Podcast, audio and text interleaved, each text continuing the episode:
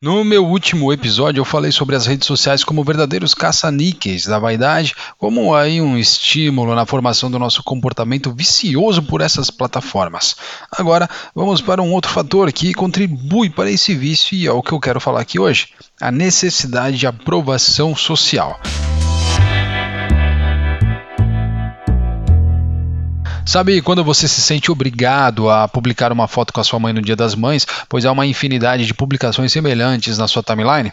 Pois é, na verdade não há uma obrigatoriedade, mas a simples sensação de não replicar esse movimento gera em você, gera em mim uma certa angústia que acaba resultando em uma vontade de publicar algo o mais rápido possível. Assim, você acaba provocando aí um breve sentimento de que você precisa responder a essa rede dizendo que também sente algo pela sua mãe e que a data não passou desapercebida. Em outras palavras, a necessidade de gerar e criar conexões com a nossa rede nos faz seguir ações em massa para sermos aceitos mesmo que a gente insista em dizer que estamos sendo nós mesmos. Pode até parecer estranho, mas o fato de estarmos conectados 24 horas por dia com pessoas do mundo todo ainda não é o suficiente para nos sentirmos próximos uns aos outros. Como eu falei no episódio anterior, muitos mecanismos das redes sociais são criados para gerar feedbacks instantâneos de acordo com o que fazemos.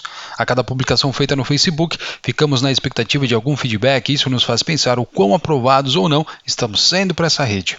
No fim, como dificilmente saberemos o que será bem aceito ou não, vira tudo um jogo de apostas onde nós somos os apostadores e as redes sociais os caça-níqueis. Além de serem inesperados, esses mecanismos de feedbacks também dizem respeito à aprovação alheia. Para cada coração clicado em uma publicação do seu Instagram, é uma singela mostra de aprovação social da sua rede. Isso te faz querer produzir novos conteúdos com cada vez mais frequência.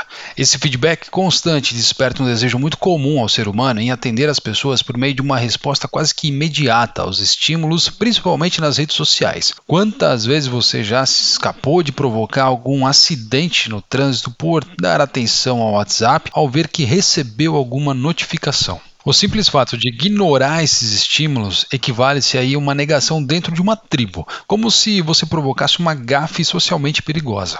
Ter a sensação de reclusão numa comunidade é algo muito ruim, pois acima de tudo é um sentimento natural do ser humano fazer parte de algo maior.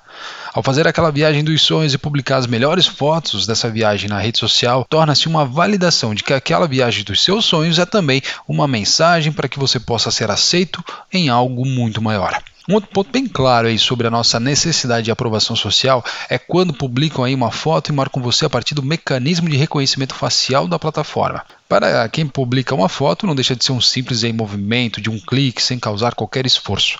Mas para quem é marcado, gera aí uma sensação socialmente satisfatória de que o autor da publicação, entre aspas, estava pensando em você. Nada disso é para fomentar relacionamento ou estreitar relações com outras pessoas distantes. É uma mera equação, formada aí por algoritmos criados que orientam os seus usuários dessas plataformas a acessarem diariamente seus perfis e a gastarem cada vez mais o seu tempo lá dentro. É uma vulnerabilidade da psicologia humana muito bem explorada pelas gigantes das tecnologias. E essa vulnerabilidade também é composta pelo nosso desejo de chamar a atenção. A foto na praia ou no campo, o vídeo lendo um novo livro ou fazendo academia às 6 da manhã não é uma exposição exposição por acaso. Toda essa exposição representa nossa necessidade natural de nos expor.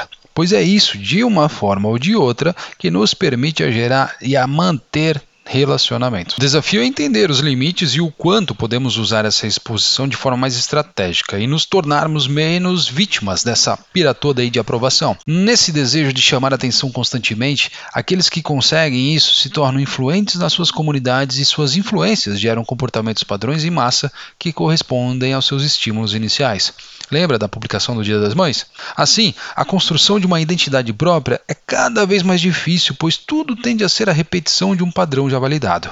Ou seja, uma vez já aceito, tudo fica mais fácil no processo de aprovação social pelas demais pessoas. Termino aqui esse texto dizendo que eu, e provavelmente você, sou vítima e sou também agressor desse movimento aí de aprovação social. Ao mesmo tempo que sou grato quando alguém curte, comenta ou compartilha os meus textos na internet, por exemplo, também sei que o que eu falo acaba sendo, de certa forma, uma referência ou até uma influência para alguém. Se você chegou até aqui, desafio a você a me responder. Como você se comporta ao compartilhar algum conteúdo na internet?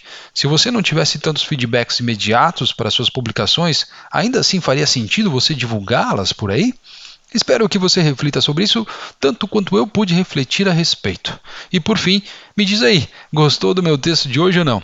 Então curte, comente e compartilhe com a sua rede. Quero ver se eu fui aceito na sua comunidade.